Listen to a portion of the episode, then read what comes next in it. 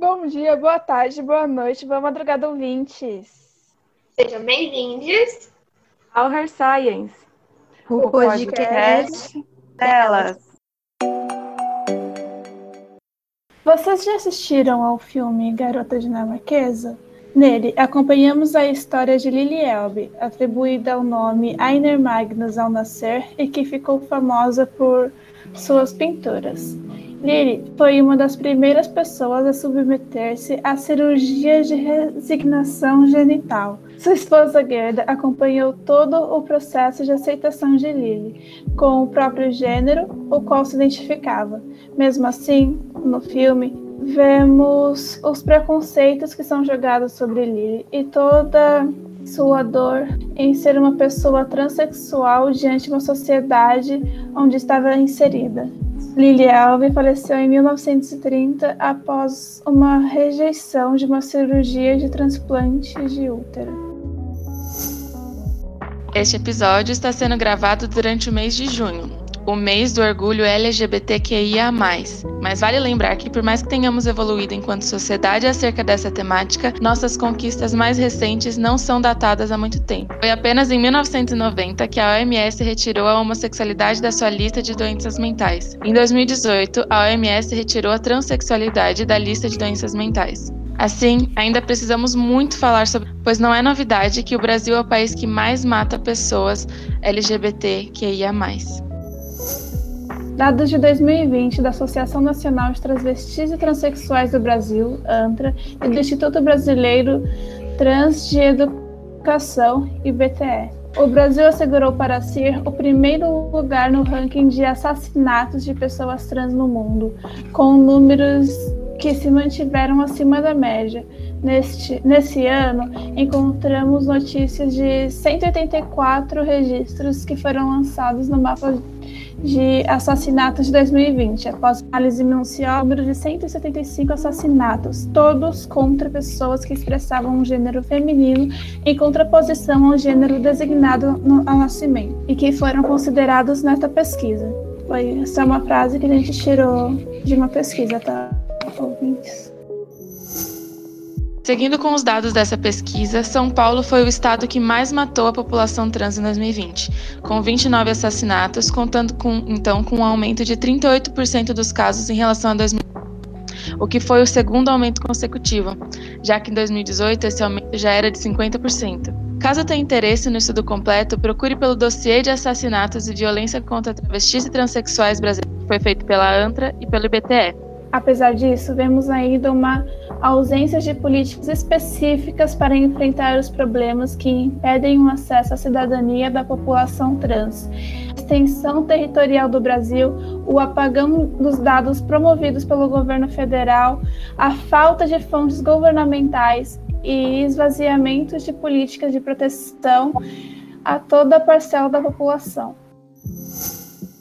Para o debate dessa temática, trouxemos a doutora Ana Lígia Scott, que atualmente é docente da Universidade Federal do ABC, no estado de São Paulo. Para conhecê-la, perguntamos: Ana, como tem gastado a ATP no nosso pálido ponto azul? Olá, pessoal. É, primeiro, eu gostaria de agradecer o convite para gravar o podcast. É, é, é, um prazer poder sempre falar sobre essa questão que foi colocada inicialmente, né? Das pessoas trans, LGBT, e, e, e principalmente isso dentro do meio do ambiente da ciência. Meu nome é Ana Lígia Scott, eu tenho 52 anos, eu fiz a minha graduação em Ciência da Computação pela Unesp depois, aí durante a, é, durante a graduação, fiz iniciação científica na área de biofísica molecular, simulação de moléculas. Daí eu fui para a USP fazer o mestrado em computação gráfica. Voltei, fiz o doutorado em biofísica molecular, é, é, ou seja, eu tenho uma formação bastante interdisciplinar, né, multidisciplinar. Depois, em 2013, eu fiz um pós-doutorado na França na área de bioquímica e farmacologia, bioquímica aplicada e farmacologia. E em 2018 na Escola de Medicina de Pittsburgh, na área de biologia computacional. É, também fui professora na Universidade de Paris-Saclay por um tempo, na França. E estou na UFABC desde 2007, desde que ela iniciou.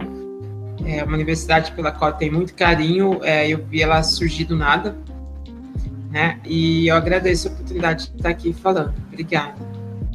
Nós que agradecemos de Nossa Senhora. o aceite do convite.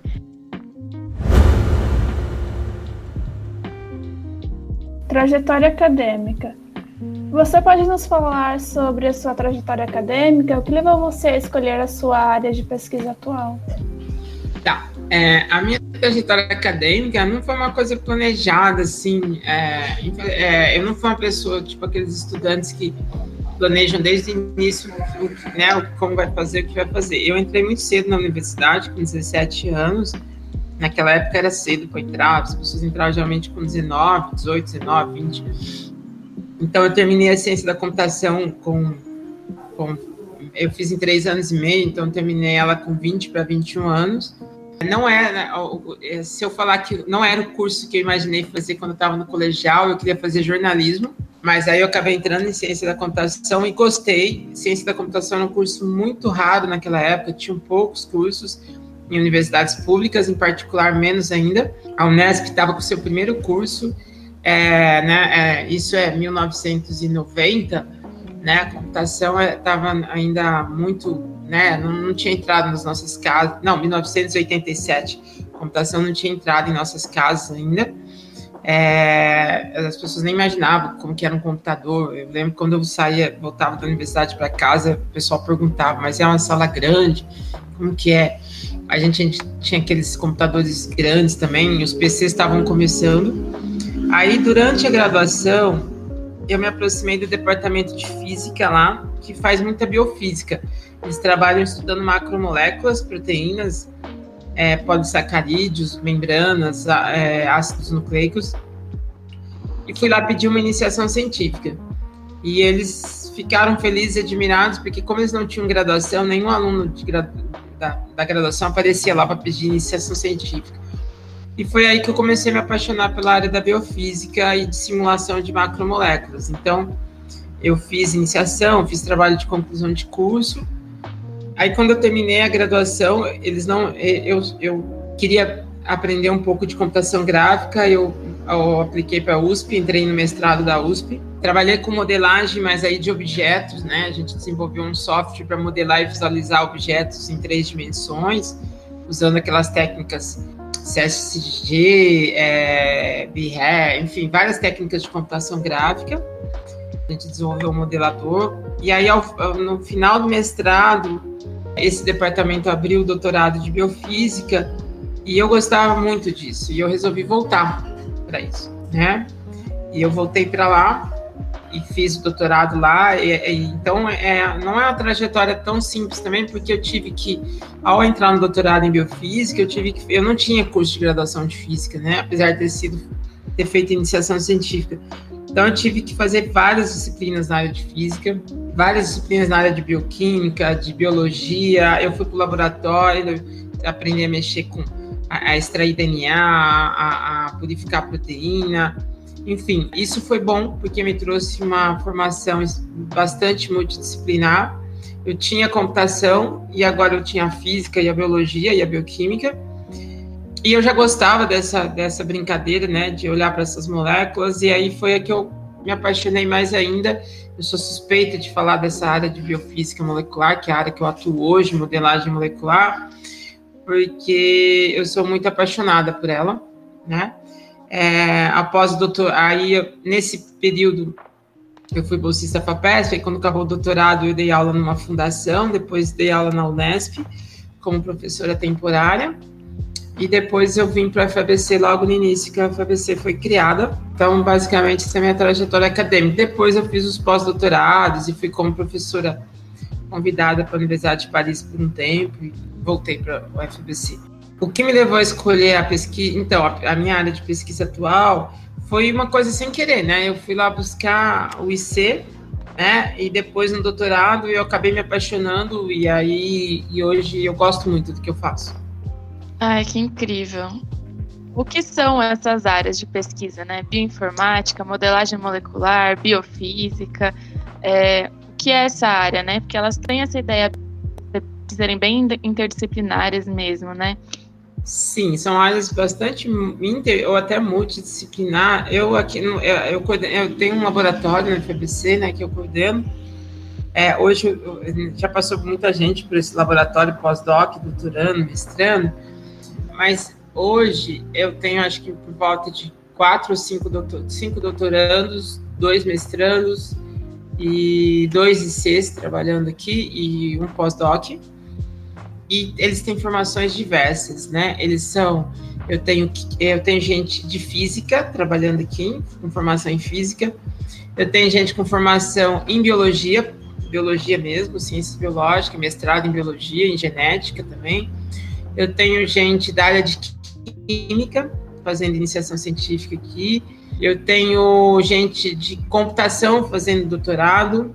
Eu tenho várias formações distintas. Agora a gente tem uma jornalista fazendo mestrado na área de divulgação científica. Então, essa área ela é bastante multidisciplinar mesmo, porque ela envolve conceitos de computação, de física, de matemática, de biologia, né, de bioquímica. E para que, que ela, né, para que ela serve, né? Vamos, é, vamos pensar assim. Ela está muito na moda agora, né, com a questão da pandemia.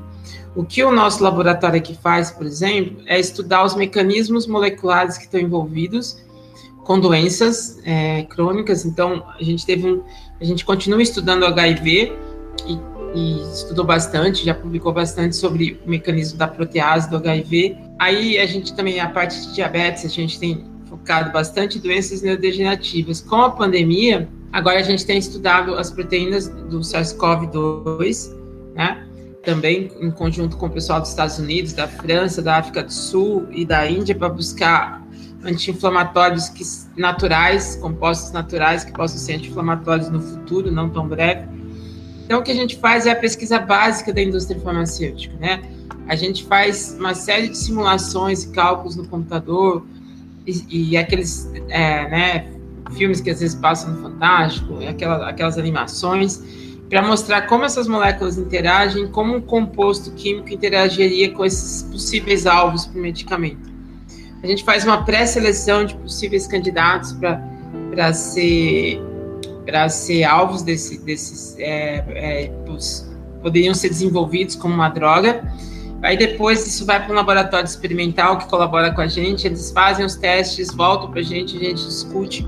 Então a gente faz essa área, ela é uma área que, que a biologia, a, bio, a bioinformática, a biologia computacional ou modelagem molecular, ela é uma área que estuda toda a biologia estrutural, né? Ela está focada em entender essas proteínas, essas macromoléculas que são essenciais para a vida e são estão em 99,9% de todos os processos do nosso organismo e vão ser os alvos dos medicamentos que a gente toma, né? Então, primeiro entender os mecanismos envolvidos com elas entender, às vezes, o mecanismo né, envolvido com a doença que a gente está estudando, e, por fim, buscar candidatos que possam ser desenvolvidos e depois testados como, né, poderiam ser o que a gente chama de lead, para ser, ser uma droga, algum medicamento, né? Então, ela é, é uma área de estudo básico, mas aplicada. Aplicada onde? Entender esses mecanismos dessas doenças, né? E em, em tentar buscar possíveis compostos, a gente não acha droga, a gente acha possíveis compostos que depois tem que ser trabalhados, bem trabalhados, para poder chegar no medicamento. Essa é a ideia. Caramba, que interessante, bem complexo. Desculpa para mim parecer complexo, mas é. interessante. Ter computação, assim, para simular e ver moléculas até de que até Sim. química. Fiquei curiosa sobre física. A gente, a gente trabalha com mecânica estatística, com termodinâmica o tempo inteiro. Nossa. Porque não tem como você explicar a biologia sem olhar para a termodinâmica, né? A biologia sem termodinâmica, ela passa a ser basicamente descritiva. Mas se eu quero entender por que, que, que uma mutação, por exemplo, a gente está publicando um artigo sobre os mutantes de uma das proteínas do COVID. Então a gente identificou que algumas mutações mudam o movimento numa região da proteína. Né? Então, se a gente quer entender o porquê disso, a termodinâmica entra, né? É, entra a questão de entropia é, no contexto da biologia. Enfim, a termodinâmica é essencial para simular as macromoléculas, né? Então, a física entra tanto a mecânica estatística quanto a termodinâmica de maneira bastante intensa. Nossa, que interessante. Gostei. Gostei.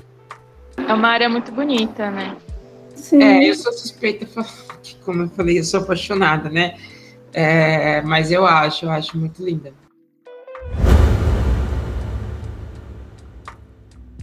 Academia Diante de Corpos Trans. Aí a primeira pergunta desse bloco é: como foi para a senhora o processo de identificação do, do seu próprio gênero e como foi não ver o mundo diante dessa mudança, mas como que o seu redor mudou de, diante dessas questões que foram surgindo assim internas como o externo, houve alguma mudança do externo ao te ver, assim, houve, teve essa, essa mudança de percepção dos outros? Eu tive a vantagem e a desvantagem de fazer, de me descobrir trans tardiamente, né? Eu falo a desvantagem porque eu sofri muita coisa que eu nem percebia, é, ou que eu não entendia, né? É, até conseguir me descobrir e até conseguir ter coragem de me assumir e, e, fazer a transição. E deixei de viver algumas coisas. Por outro lado, me deu a vantagem, quando isso aconteceu, eu já estava até dentro da universidade como docente, eu tinha uma certa posição. Então ficou mais fácil, porque se você é um adolescente, né, e se descobre como menina trans, você vai enfrentar muitas dificuldades para poder concluir o seu colégio, a maioria, poder, ou dentro da própria casa, vão ser expulsos. Então, eu já era independente, eu tinha uma, né, uma situação financeira resolvida. Então, isso foi uma vantagem, mas por outro lado, você olha que, né, quanto mais tardio você se descobre, porque não tem, não tem data, no filme que vocês mencionaram, inclusive, ele já era casado, né, ele se descobre também mais tardiamente. Tem gente que descobre com. Conheço meninos que com seis anos já já se manifest, menos manifestavam, né, é, é, como trans. Então, assim, teve esses aspectos. Não foi fácil, nunca é, eu acho, para ninguém. Eu, eu era professora na FBC, eu era casada, né? E eu, e a gente, eu e minha esposa nos dávamos muito bem, a gente tinha uma relação fantástica e caiu o mundo, né? É, na verdade, eu já não vinha. Aí eu, comecei a. Eu não tinha motivos para estar tá ruim, eu, eu vivia, eu, eu, tinha uma profissão que eu gostava, eu tinha meu trabalho, né? Não, ficava rica, mas eu tinha meu salário, trabalhava com o que gostava. É, tinha acabado de voltar do exterior, tendo feito um pós-doc, mas é, recentemente, mas eu entrei numa depressão muito, eu não estava bem comigo mesmo. E aí eu fui entrando em depressão e não entendendo, e não entendia direito o que estava acontecendo, e aí eu eu comecei a parar para pensar e refletir, fui fazer terapia, e aí nesse processo eu acabei me descobrindo, e aí foi uma bomba, porque aí o que, que eu faço, né? Como é que eu faço? Eu tenho uma família, eu tenho uma profissão, aí você tem medo de tudo, enfim, parece que o mundo vira de ponta cabeça, mas eu já, oh, aí é, é, é, um momento muito difícil, assim, eu, eu, eu já contei isso numa outra entrevista, é, eu me vi diante de uma encruzilhada. Eu, era, eu sou uma pessoa que acorda muito feliz todo dia, super otimista, eu gosto de ver o dia amanhecer. Eu, eu sempre fui assim. Eu, eu, eu amanhã, para mim, é, é, o melhor momento do dia. Eu sempre acho que o dia começando, tudo pode se resolver. Mas eu cheguei no momento da minha vida, nesse momento, que aí eu, eu podia escolher o caminho mais. Eh, para mim, o caminho mais fácil, eu cheguei a pensar, seria me matar, porque eu não precisaria enfrentar ninguém, nem o mundo, nem nada né? E aí a culpa ainda caiu na minha esposa. Assim, a minha esposa se sentir culpada sem saber por que, que eu me matei, o que, que aconteceu. Ou eu podia enfrentar o mundo e pegar o caminho mais difícil.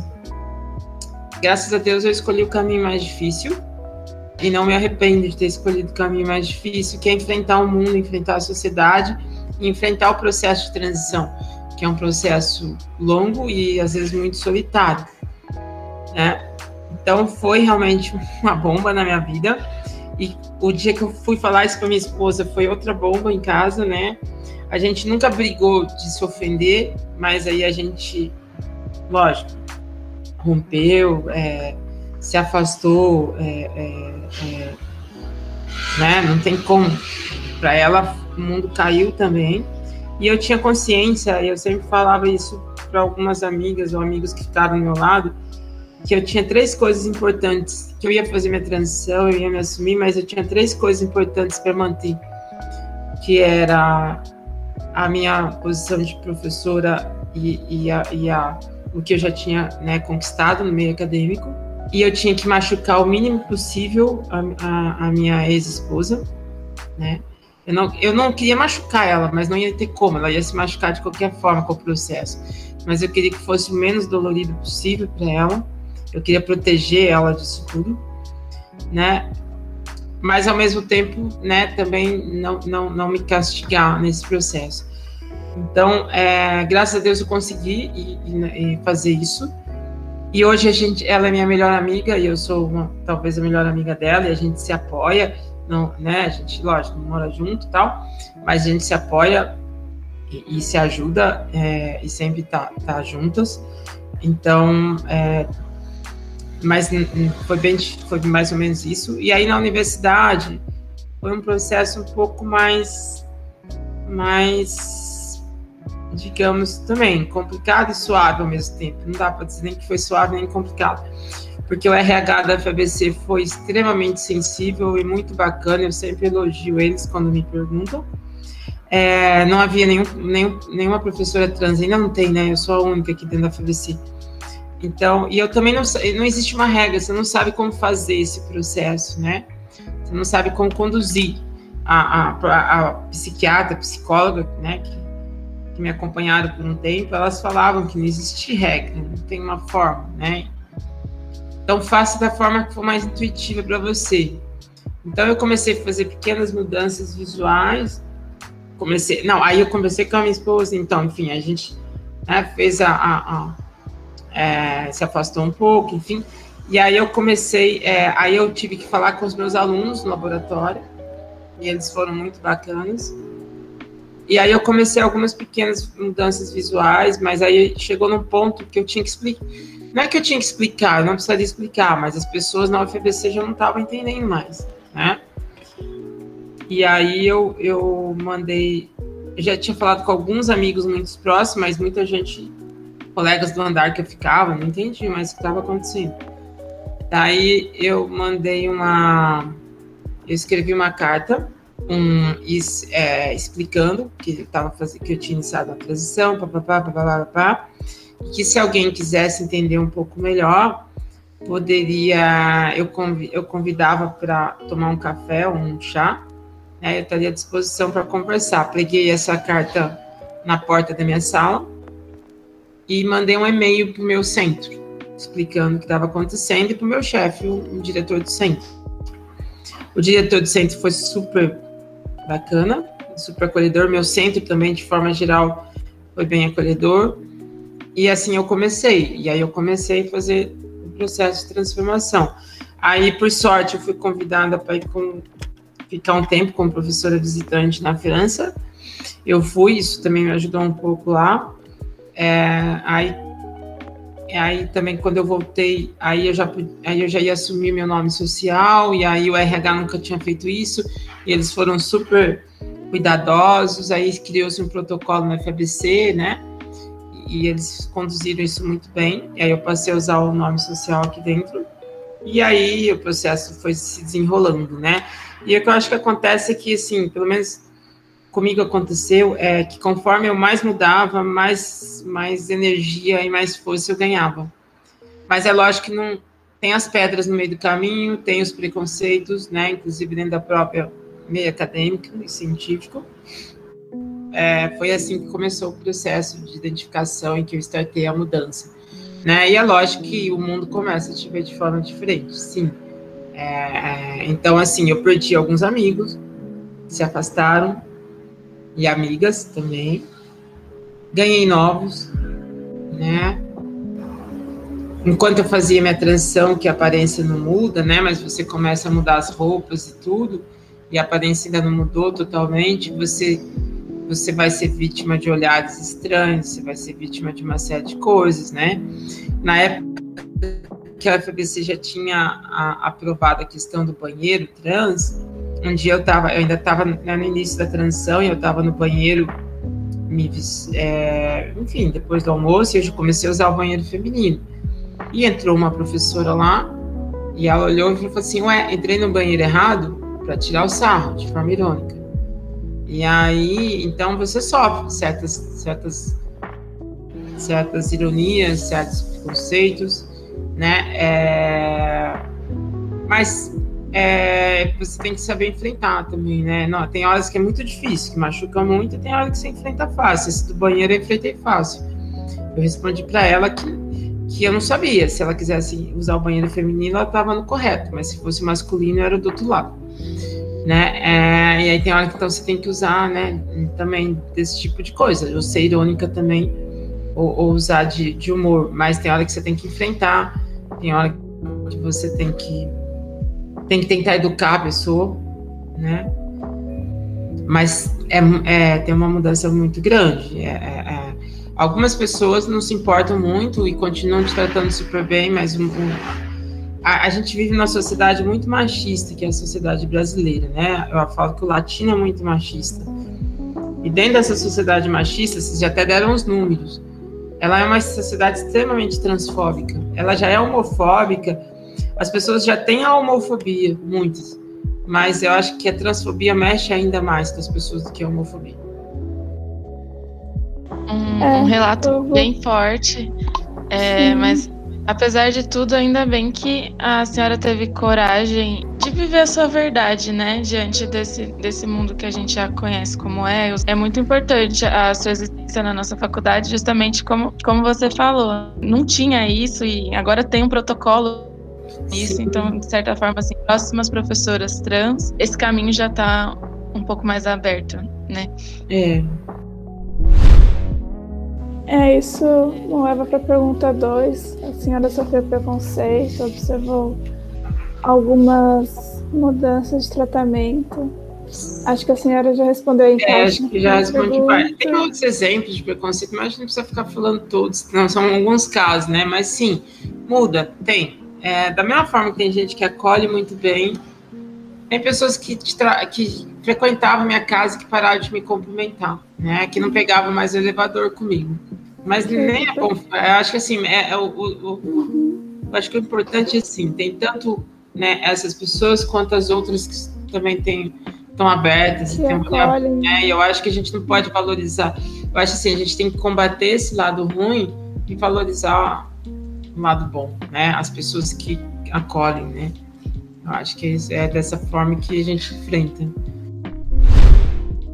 Como eram as pessoas LGBT que ia mais na academia e nas instituições de pesquisa da época, né, da, da sua transição? Desde então, a senhora observou alguma mudança no ambiente acadêmico? Da FABC, talvez.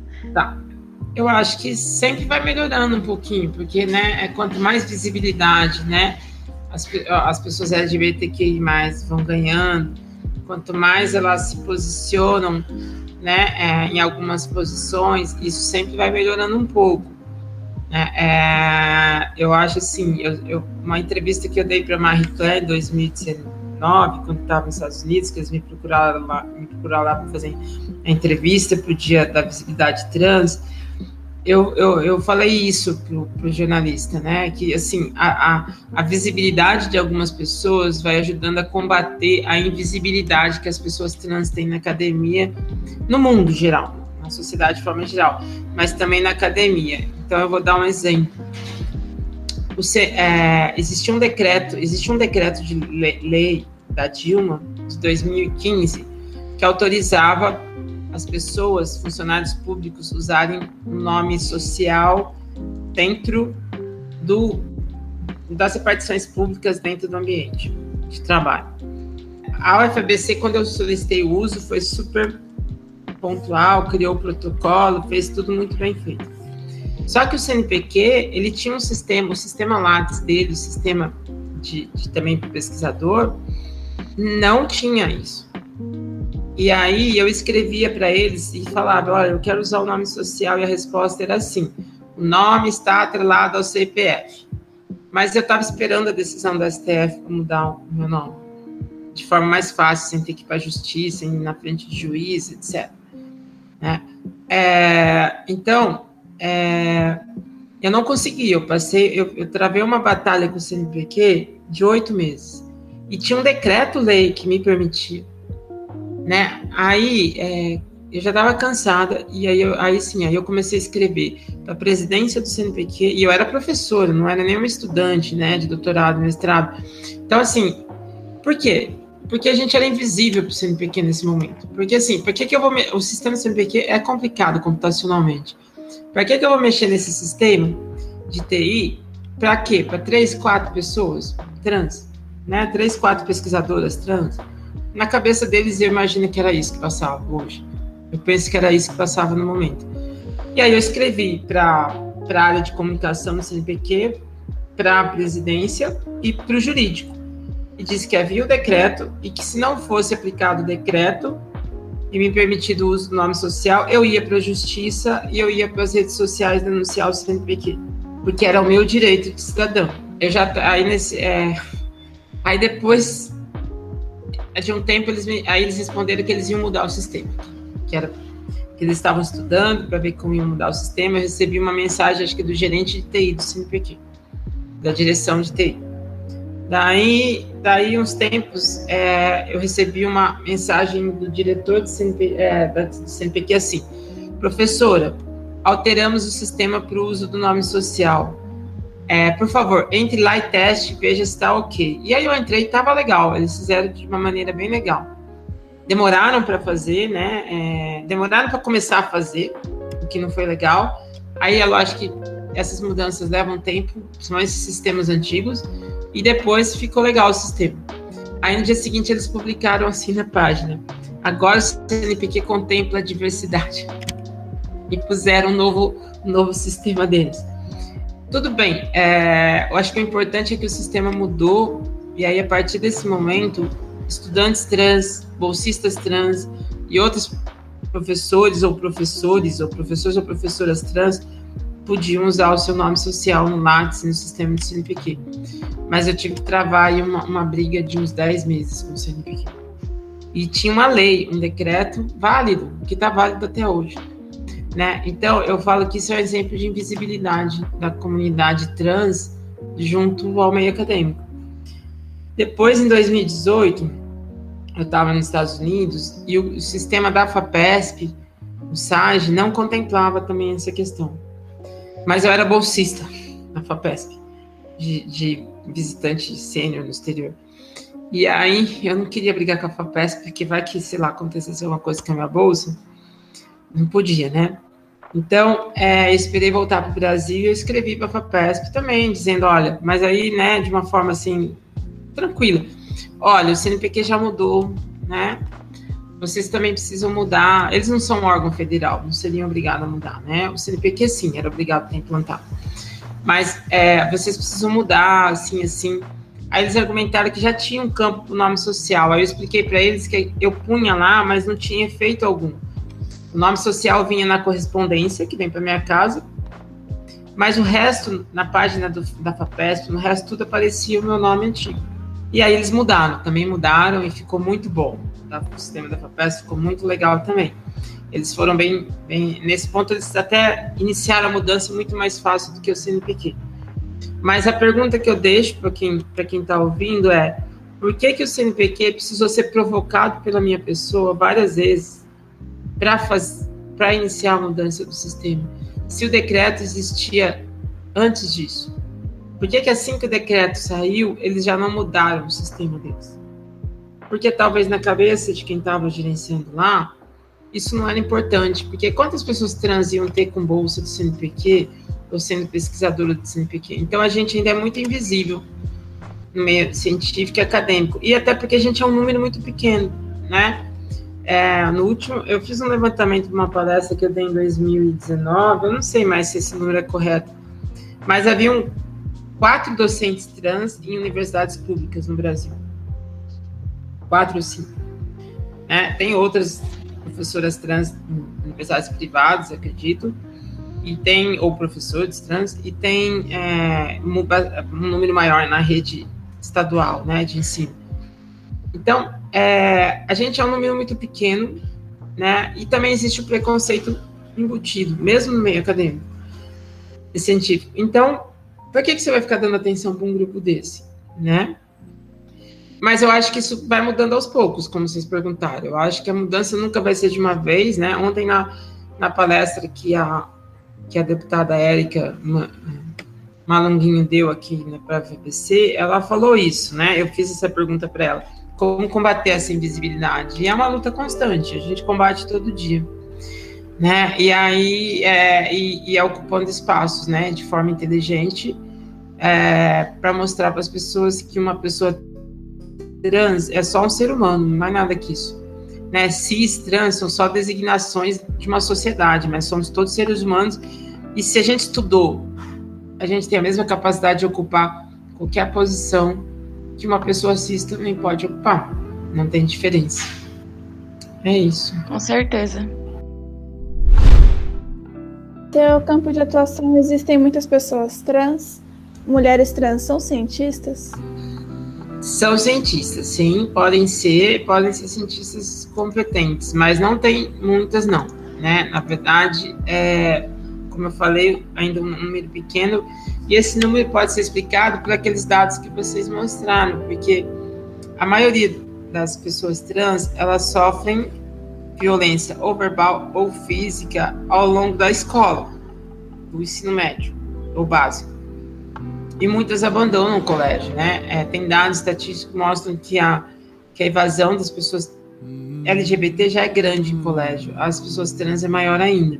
As por exemplo, dos gays, né? É, é, é grande, mas das trans ainda é muito maior, é, é enorme. É, e aí eu acho que até das meninas é maior ainda, porque eu até aprendi isso com o tempo e até ouvindo outras pessoas que estudam a área ou até que são pessoas trans em mesas redondas, né, que eu fui convidada, o menino, o menino a, a, a menina que se descobre menino trans, ela começa a fazer a transição, mas é mais suave, porque o pai não expulsa ela de casa. O pai começa e a mãe falar que ela é desleixada, que ela não gosta de usar vestido, que ela sempre está de calça, que não usa brinco. Enfim, é um processo um pouco mais suave, entre aspas, se pode se dizer isso, né? Não sei se pode ser usado esse termo, talvez não. Há um menino que se descobre trans, né? E, e, e se descobre como uma menina trans, ele quer usar vestido, ele quer usar saia, ele quer passar batom, ele quer tá, ter um cabelo, né, com corte de menina. E isso choca o pai, choca a mãe, choca muito mais as pessoas do que a menina que faz a transição para homem trans. E, so, e aí sofre mais violência, né? Sofre mais violência dentro de casa, porque aí o pai. Porque assim, aí o pai acha um absurdo, né? Aquela coisa, é, assim, meu, como assim, meu filho, né, macho, vai ser mulherzinha, né? É, é, aí bate, expulsa de casa, ou, ou apanha na escola, né? Ou sofre bullying, mesmo que seja verbal, e aí vai, vai vai se, como se diz, vai se isolando, vai, né? É, aí acaba saindo da escola, acaba indo embora, e aí não chega na universidade, né? Acaba não chegando. Então existe já um funil que não deixa muitas dessas pessoas chegarem na universidade. Quando chega na universidade, essa questão ainda vem com ele, vai vir com ele pro resto da vida, né? Ou com ela, vai vir com ele, é, com ele ou ela pro resto da vida. Então, assim, é, o a, tra a, trajetória acadêmica de qualquer pessoa trans sempre vai ser um pouco mais difícil do que uma pessoa cis padrão da sociedade. Então, isso diminui o número de pessoas que acessam um mestrado, que são trans e acessam um mestrado, que são trans e acessam um doutorado, e, e aí diminui mais ainda quando chega a docência, né? Então, é, é um número muito pequeno. E a minha área é uma área ainda muito machista. Essa área de biofísica molecular, ela é dominada por homens, né? É assim, as bancas que eu vou, geralmente de doutorado, que são cinco pessoas, tem no máximo duas mulheres quando tem. Na maioria, as, a maioria das bancas sou só eu como mulher. Né? Ou, é, pode perguntar para as mulheres da área, é uma área muito ainda machista. Então, é, não, acho que na área de biofísica molecular no Brasil, talvez eu seja, eu não, não sei alunos de mestrado, doutorado, eu não conheço conheço um. Não, eu conheço um, para não dizer que eu não conheço, conheço um da, da UFRJ, um aluno. É, acho que é de si. Mas quase ninguém. Tem quase nenhuma mulher trans, assim, ou pessoa, ou homem trans da minha área. quase ninguém. Talvez na área de humanas tenha um pouquinho mais, mas também é um número pequeno, não é grande. Sim. A senhora poderia nos contar um pouco sobre o processo de implementação de políticas para pessoas trans na UFABC? O primeiro, acho que a primeira atitude é, em direção aos alunos trans que a UFABC tomou foi uma resolução do CONCEP que autorizou o uso de nome social pelos alunos. Né? Isso foi bem antes. A gente já tinha alguns alunos trans, poucos, pouquíssimos, uma aluna trans que tinha entrado, e aí depois dessa resolução ela conseguiu usar o nome social. Aí em 2018 houve um movimento, né, é, para pelas cotas, né? E aí as cotas foram para o Consune, foram votadas e foram aprovadas. Na época eu era conselheira do Consune, mas eu estava afastada nos Estados Unidos. Eu gravei um vídeo, né, defendendo as cotas, porque justamente por tudo que eu falei na outra questão, elas são importantes, né? Porque as cotas, qualquer, eu acho que qualquer cota tem um objetivo de igualar condições de partida, né? Eu, eu, eu, eu, pego a física como exemplo, né? A, a própria área que eu estudo. Eu não posso estudar é, sistemas partindo de condições diferentes e querer comparar, né? É, é, não vai funcionar. A gente sabe, quem é cientista diz, sabe que não vai funcionar. Se eu pegar, né, fazer vários testes, mas se eu partir de condições diferentes, eu não tenho como comparar, né? Se eu usar temperatura diferente, se eu usar e, eu, e, e os alunos trans, eles chegam numa condição, como eu falei para vocês, mais difícil, né, é, para poder tentar ingressar na universidade. Como também os alunos do ensino público, né, é, como também alunos indígenas ou alunos né, é, é, negros, isso está provado, né? Então as cotas não é não é furar fila, não é não é não é acabar com a meritocracia em nenhum momento. Eu, eu, eu sou uma pessoa assim né, considerada razoavelmente produtiva, sou bolsista de produtividade, eu não sou contra né, as pessoas obterem as coisas por mérito. Mas meritocracia é um termo que é usado de forma muito errada. Ele foi criado como um termo irônico, né, pelo pai do Chico Buarque. E hoje, ah, infelizmente, uma parte da nossa comunidade acadêmica usa isso de maneira errônea, as pessoas, de forma geral, usam de forma errônea. É... Então, assim, não, não tem nada que abale o mérito você igualar as condições de partida. Então, a cota iguala as condições de partida. Daí para frente, é, né, é, é, tenta reduzir um pouco a desigualdade né, das condições de partida. A, a, as pessoas vão ter que ter o mesmo desempenho dentro da FBC. Um aluno trans, ele tem o mesmo CR, ele faz as mesmas provas, ele ele, ele, ele tem as mesmas exigências, ele tem os mesmos direitos e os mesmos deveres, né? Então, a cota foi implementada, foi votada no Conselho em 2018, e aí ela foi implementada, e os primeiros alunos da cota entraram em 2019. Ela está funcionando né, de uma forma boa. No começo, a primeira entrada foram um, foi um número menor de alunos, se eu não me engano, agora foram 28 alunos, se não estiver errado, entre 24 e 28 esse número eu não tenho o número exato. É, então, nos últimos dois anos foram mais de 20 alunos, mas a gente não tem uma política, de, é, mas é preciso mais que as cotas. Isso eu, eu sempre falei depois que eu voltei dos Estados Unidos, aqui na universidade. É preciso ter uma política de afirmativa, de apoio a essas pessoas, né? É, e também uma política de tornar o nosso ambiente mais amigável né, é, mais tran, é, trans-friendly, né, mais amigável às pessoas trans, né, é, é, porque ainda tem funcionários que não sabem lidar com aluno trans, até porque nunca lidou com, lidou, né, é, falou com uma pessoa trans. É, em 2020, antes da pandemia, eu e um professor da Química, que era o vice é, do CEPET, a Comissão Especial de Pessoas Transgêneras, por exemplo, a gente foi conversar com as funcionárias terceirizadas do RU, bater um papo, bater um papo mesmo, né? É, e o Alan. E o Alan é muito bom para falar sobre essas coisas. Aí então, aí conversamos tudo e foi muito legal o papo, porque elas se abriram, fizeram perguntas de dúvidas, é, também contaram, aí uma delas contou um caso da família. Então, assim, é, é preciso fazer esse trabalho nos setores da FBC, né? Aí foi interrompido pela pandemia.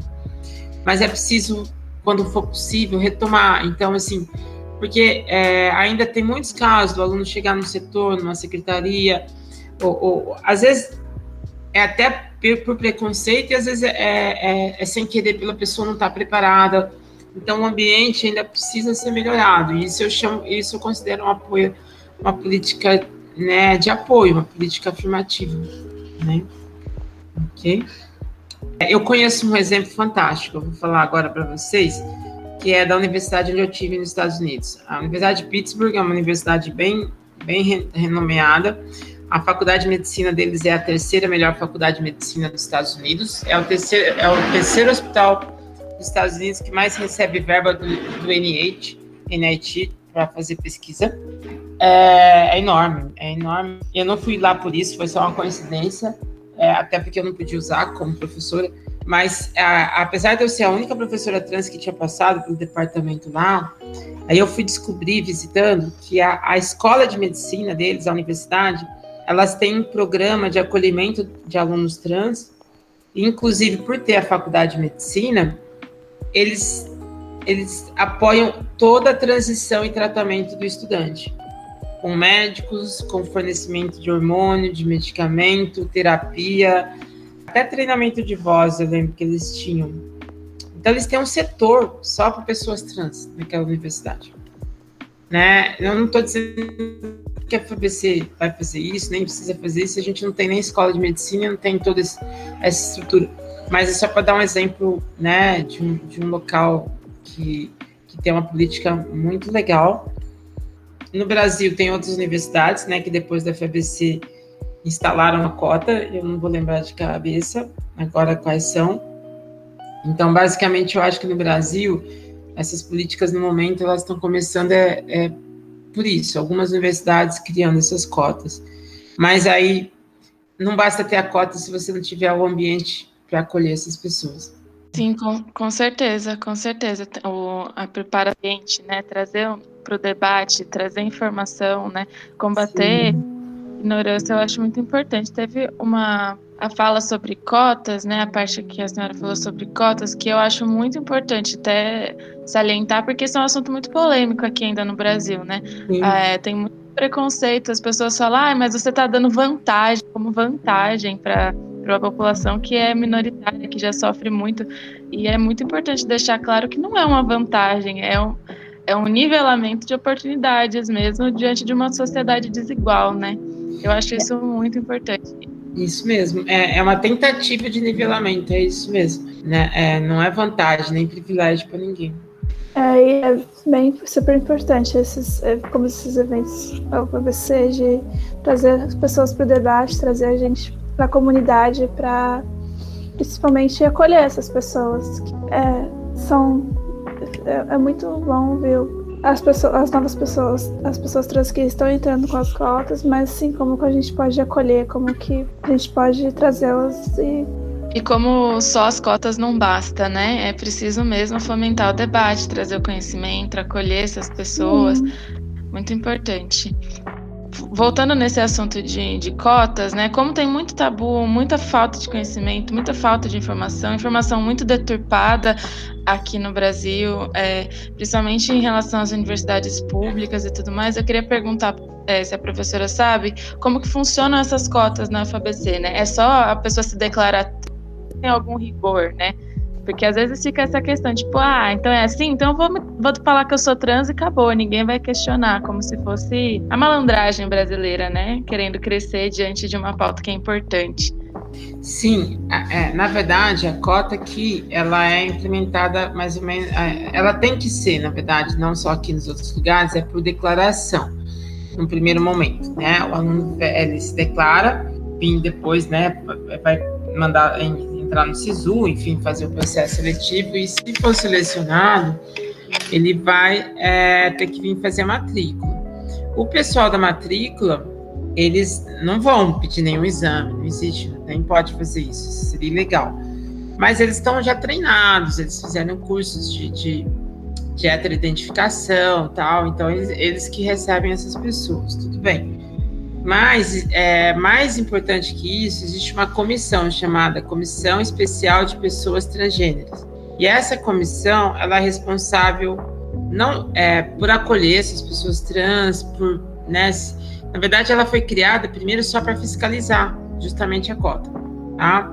Então, é, ela foi criada pelo Consune, ela é uma comissão assessora do Consune, então ela foi criada pelo da reitoria, foi criada, autorizada pelo Consune. Ela é uma comissão composta de, geralmente são dois docentes, um representante da PROAP, um representante da Prograde e dois e um representante da comunidade, é, um estudante e um representante da comunidade é, civil. E aí eles têm que fiscalizar se está tendo caso de, de mau uso da cota, né? Por exemplo, se teve alguém que entrou e não é trans e está e tá, fazendo, é, é, né? E tá, e tá usando essa vaga de forma indevida.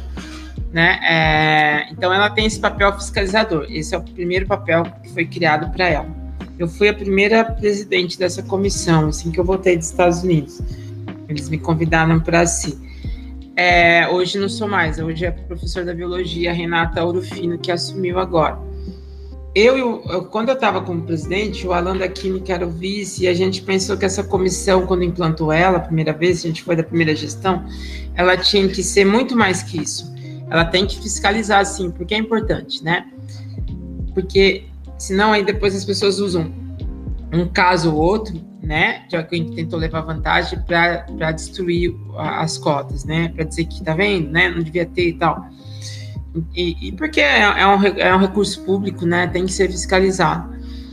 Aí a gente também achou que ela tinha outros papéis, que era acolher as pessoas trans, né, que era tentar tornar esse ambiente mais amigável para as pessoas trans, né, e até receber denúncias de algum caso de transfobia dentro do campus. Então, aí essa essa essa comissão ela acho que ela já ela faz tudo isso é, e ela fiscal e a primeira e, e, talvez a principal função e ela e a primeira função que ela teve e tem é de fiscalizar a, a o uso dessas cotas. Na, durante a, no, a nossa gestão não teve nenhum caso né? Teve uma pessoa que entrou e logo na matrícula o pessoal da Prograde achou estranho. Mas a lei não permite você chegar na pessoa e, né, e, enfim. Aí eu e o Alan procuramos essa pessoa para conversar, nunca conseguimos encontrar ela na sala de aula. A gente chamou ela para conversar, ela não apareceu. Aí nós fomos na sala de aula várias vezes, não encontramos essa pessoa, ela não estava lá. Aí nós pedimos para a Prograde no final do quadrimestre as notas dela e ela nunca frequentou a universidade. Ela foi, ela foi desligada. Ela foi desligada. Então, o único caso suspeito que nós tivemos, ele, ele mesmo se desligou da universidade. Eu acho que ele, é, eu acho que ele deve ter feito isso na hora da matrícula, se arrependeu e foi embora. Entendeu?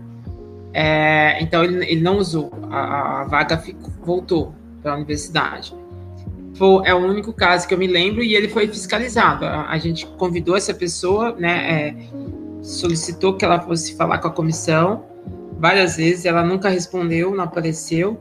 Aí nós fomos atrás dela, não conseguimos encontrar em nenhuma das disciplinas, que é do primeiro quadrimestre.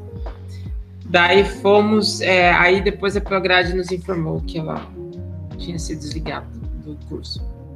Então tem, um, tem uma certa fiscalização, sim, e eu acho que tem que ter, né, por vários motivos, para poder manter, para que ninguém venha destruir as cotas por um mau, mau exemplo, um único mau exemplo, e também para preservar, né, é, é, para que sejam bem usadas, né, por quem precisa mesmo. Com certeza. Sim. Por que é tão importante garantir que pessoas trans se mantenham na educação formal? Eu vou, eu vou, além de tudo que eu falei, eu vou falar uma coisa também que eu falei naquela entrevista que eu dei para Marie Claire, que eu acho que é muito importante. Eu sempre falo quando me perguntam. As pessoas trans, elas sempre vão, na hora de procurar um emprego, na hora de procurar qualquer coisa, elas sempre vão ter um pouco mais, né? Vai ter aquele olhar enviesado, vai ter alguma dificuldade a mais que as pessoas normais. E elas estão fora, da, na maior parte da sociedade. Vou dar um exemplo. É, quando eu, é, a, a, foi no governo da Dilma também, ela fez um decreto que as pessoas podiam usar o nome social no cartão de crédito ou no cartão de débito do banco. Quando eu fui pedir para o meu banco, a, meu, a minha gerente foi super educada, ela é super bacana, tudo e tal, mas nunca ninguém. É, era a maior agência de, do Banco do Brasil em Santo André, mas nunca nenhum cliente tinha pedido aqui. Né? Eles implantaram, me deram com nome social, funcionou direitinho, mas nunca ninguém tinha pedido. Então, eu, eu dou isso como exemplo de que como as pessoas estão fora do sistema financeiro. Se as pessoas trans estão fora do sistema financeiro, elas estão à margem da sociedade, na maioria dos casos. Ou estão em su subempregos. A maneira delas se integrarem dentro da sociedade e se integrarem no sistema financeiro e, e, não ficarem à margem da sociedade, não ficarem em subempregos, é ter é educação formal. Né? É, é, é, é ter um bom diploma é, eu acho que a maior arma que as pessoas trans podem ter é uma boa formação e um bom diploma para poder se integrar à sociedade, conseguir um emprego e assim por diante. Sim. Sim, muito importante. Na nossa universidade, né? Se você tem notado alguma diferença na implantação desse tipo de política, né? Tanto para alunos quanto para os docentes, assim, houve alguma mudança? A gente sabe que por mais que tenha algumas questões né, funcionários na UFBC, eu, pelo menos na, na, minha percepção, tudo bem que eu sou uma mulher cis, eu vejo a, a bolha que a UFBC está inserida é muito. Não diria que, nossa, é perfeita em termos de, de aceitação à diversidade, mas eu, não é tão ruim assim. Eu, eu vejo muito, muitas coisas boas, assim, claro, diante da, da minha posição, né? Mas mesmo assim, houve alguma mudança desde a implementação dessas, dessas políticas? Teve alguma melhora? Eu não, não estive na universidade dele. Eu acho que sempre tem um pouco. Ela é lenta, mas ela vai tendo. E conforme mais alunos trans vão tendo na, na, na no ambiente da universidade, menos estranho vai ficando para as pessoas, né? As pessoas, aquilo vai se tornando uma coisa mais natural para todo mundo. Então, eu acho que sim, teve, teve mudanças, né? É, e eu acho que é isso. Cada vez que a gente tiver mais alunos trans, ou mais docentes, ou algum funcionário trans, então, a gente tinha na, na, no, CT, no terceirizado, né? A gente tinha alguns, alguns pessoas da limpeza trans. É, as coisas vão se tornando mais comum, porque no primeiro momento a, a, a, as pessoas têm um pouco de dificuldade de aceitar, né? É, elas, a gente vive numa sociedade que foi feita, como você falou, para pessoas brancas, héteros, cis. Tudo que sai fora desse padrão já começa a ficar um pouco. As pessoas começam, né? Não todo mundo, lógico, às vezes nem a, a maioria, lógico que não. Mas sempre vai ter um confronto aí. É, e eu acho que, que essa mudança é todo dia. Eu acho que começou, acho que está mudando. E eu espero que continue mudando e que sejam implementados, tenham mais pessoas trans, tenham mais acesso, é, né, desde que tem um mérito e, e, e, que as coisas vão aos poucos, elas vão mudando. É, são mudanças muito lentas, ainda vão levar muito tempo, né? Muito tempo. Até mesmo se a gente olhar, gente, é, olha para o número, nós somos 700 e poucos docentes na FBC. Dá para contar, acho que na, nas duas palmas da mão, o número de docentes negros que a gente tem. Eu acredito. Não sei. Mas não são muito mais do que uma, uma dúzia, se for, se chegar a 10. Então, é, eu acho que trabalhar isso é um processo lento, mas eu acho que a FBC sim tem mudado sim aos poucos. É muito, é muito bonito ver determinadas pautas ganhando visibilidade em espaços públicos, né? Eu fico até sensibilizada com isso, mas a, a luta ainda é muito grande, né? A gente tem um longo caminho como sociedade para para continuar mudando as coisas. Sim, é, é, e o, ba o Biden, por exemplo, quando assumiu nos Estados Unidos, fez uma coisa muito legal, né? Ele colocou no, no primeiro escalão do governo dele, em, em postos importantes, algumas pessoas trans, né? Foi muito legal. Eu acho que é assim que você vai mudando aos poucos. É, é, é essa ocupação do espaço público é importante para mostrar que é, todo mundo igual, né? Todo mundo ser humano, né? O, o, o Ney Mato Grosso, uma vez, ele teve uma frase que eu acho genial. Perguntaram para ele assim, se ele era gay, né? Aí ele se irritou e falou assim: Eu sou ser humano, né? Somos todos seres humanos, né? Independente de identidade de gênero, de. né? Da, é, não, não, tem, né? Não, tem, somos todos humanos, né? Todos seres humanos. Tirar um raio-x só tem um monte de osso, né? Sim. E é, é, é, legal esse, esse assunto do, do Biden, né? Que muitas vezes também, né? Não só para a população LGBT, mas também para para a população negra e tudo mais, é, ah, vamos trazer eles para conversar sobre isso. E aí eles só, não sei, ficam a posição só da militância, só do colocar em posições de, de alto escalão, de para comandar, né, fazer outras coisas a não ser falar da militância. Isso também traz a, traz a mudança, né, de confiar entre aspas, né, cargos grandes de comando para essa população, né, assim que Sim. vai mudando mesmo. Que é, que é uma das formas mais efetivas de fazer a de falar sobre o assunto, é colocar essas pessoas em comando mesmo, né? Muito bom. Sim, sim.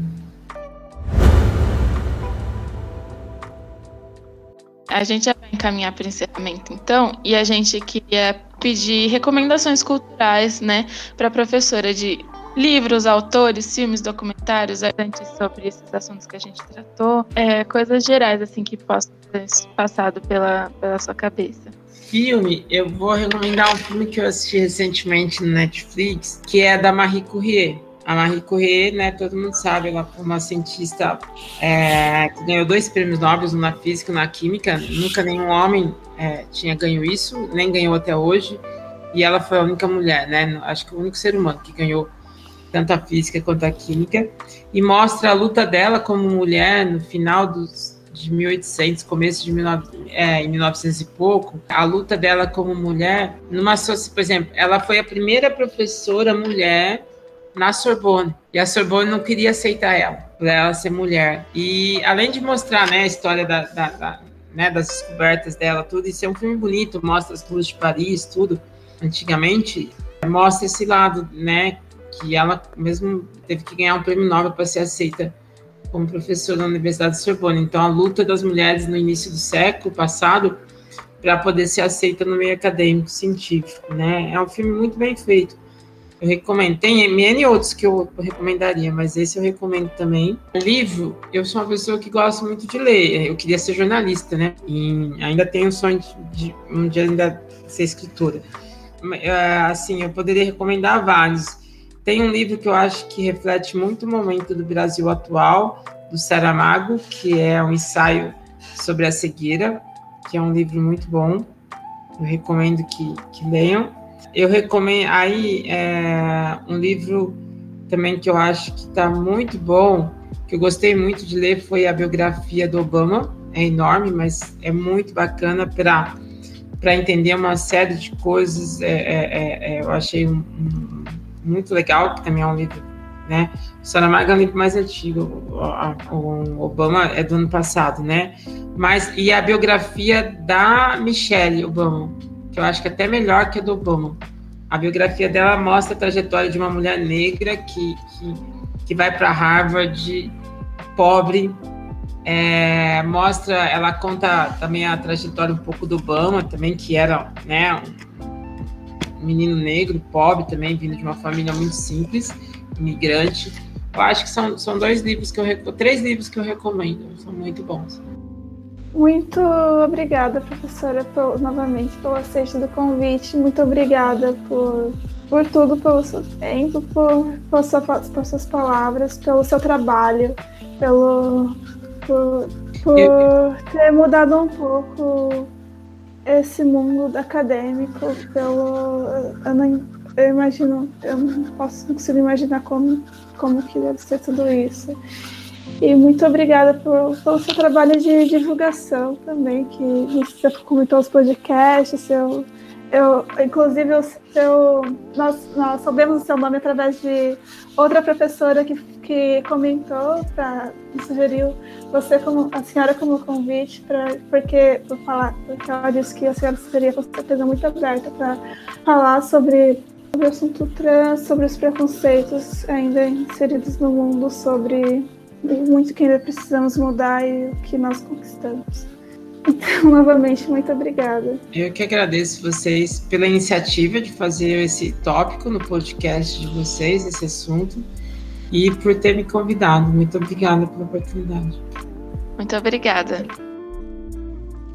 Créditos do episódio: Locução: Glenda Bolzan e Nayara Amaral. Edição de áudio: Gustavo Oliver e Raul Rosa. Arte da capa: Bruno Rodrigues e Marcela Guedes.